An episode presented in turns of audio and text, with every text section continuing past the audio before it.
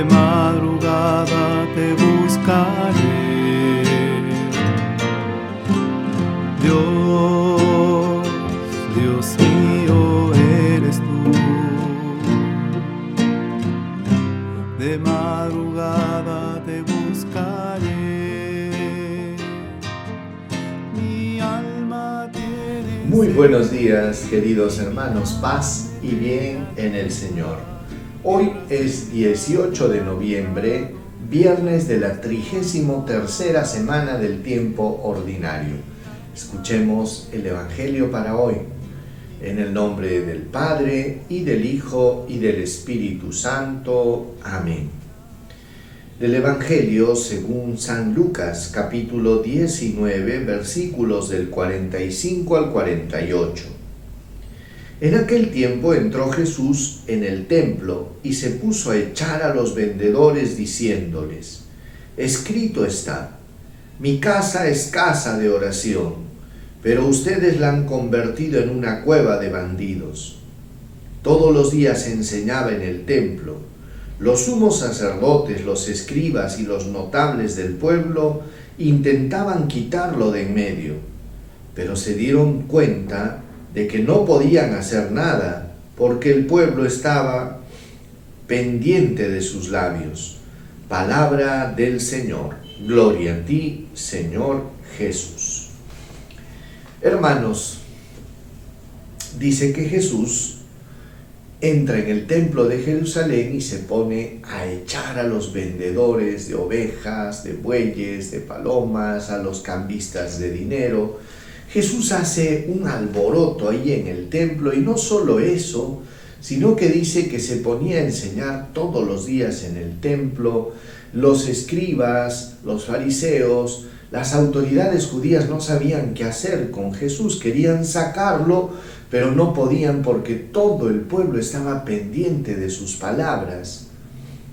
¿Qué había pasado, hermanos, de que Jesús haya ganado tanta autoridad y que las autoridades religiosas judías hayan perdido autoridad? Y es que, lógicamente, la buena nueva traída por Jesús encontraba un eco profundo en el corazón del pueblo, de la gente que anhelaba escuchar esta buena noticia y que al escucharla sentía que estas palabras eran como un bálsamo. Mientras que por el otro lado, ¿qué había pasado? Que la religión se había convertido ya en una carga pesada, en el sentido de que los escribas, los fariseos, ponían sobre el pueblo innumerables cargas, preceptos, normas, eh, reglamentos que hacían que la religión se vuelva ya algo eh, de, de, cumplimiento, que quiere decir cumploimiento, porque se habían olvidado de lo más importante de la religión, que era el amor a Dios y el amor al prójimo. ¿Qué había pasado con el templo de Jerusalén? Es bueno que Recordemos que el templo de Jerusalén en la época de Jesús, hermanos, dicen que era una de las construcciones arquitectónicas más grandes del imperio romano. Todavía no se había eh, construido el Coliseo romano. Pero el templo de Jerusalén era tan esplendoroso, tan bonito y tan bien acabado arquitectónicamente que imagínense cuando los romanos venían a Jerusalén, se quedaban admirados de algo tan bello, de algo tan hermoso. Sin embargo, en torno al templo de Jerusalén y en el mismo templo, no en el lugar santísimo donde se ofrecían los sacrificios, sino en el atrio, en los patios que tenía este hermoso templo, se convocaban pues muchísimos vendedores de ovejas, bueyes, cambistas de dinero, y era lógico entender que era algo funcional. ¿Por qué? Porque los peregrinos venían de diferentes lugares, no solo de Jerusalén, no solo de Palestina, sino que venían pues de, de Damasco, venían de Egipto, venían de muchos lugares, y caminaban y peregrinaban durante días Lógicamente era más práctico llegar al lugar y comprar una oveja que estar trayéndola desde tu pueblo.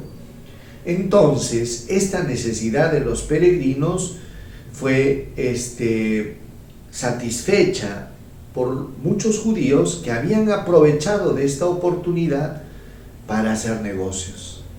Pero ¿qué pasó? Que lo que era una que era responder a una necesidad de los peregrinos se convirtió en una finalidad. Y es ahí donde se tergiversó todo, puesto que muchos judíos habían encontrado en el templo el lugar de su negocio. Se habían olvidado que el templo era el lugar del encuentro con Dios. Ya estaban más interesados en la oferta, la demanda, en vender, en traer, en comerciar. Y por eso que Jesús actuaba así. Y por eso que las autoridades judías habían perdido autoridad moral frente a Jesús, a una prédica tan poderosa que hacía que el pueblo, hermanos, esté en pos de Jesús.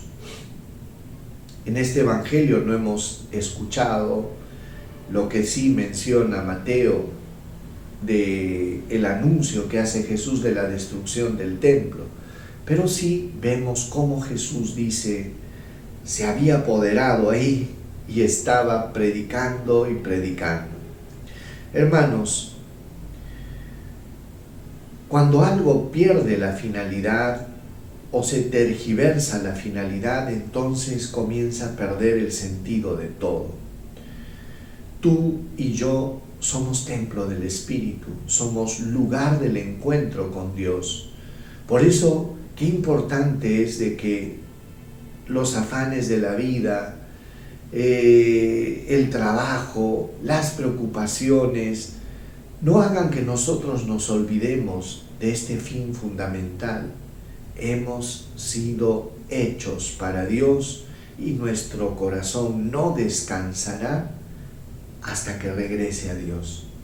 Pidámosle al Señor pues que nos conceda siempre esa conciencia de que somos también lugar del encuentro. El Señor esté con ustedes y con tu espíritu. Dios Todopoderoso los bendiga, los proteja, los guarde les muestre su rostro, les conceda salud, paz, protección, bendición. Dios los colme de bendiciones en el nombre del Padre, y del Hijo, y del Espíritu Santo. Paz y bien hermanos, que tengan un lindo día. No se olviden de apadrinar a los niños para esta hermosa campaña Dale un regalo a Jesús. Al final encontrarás la forma como colaborar paz y bien.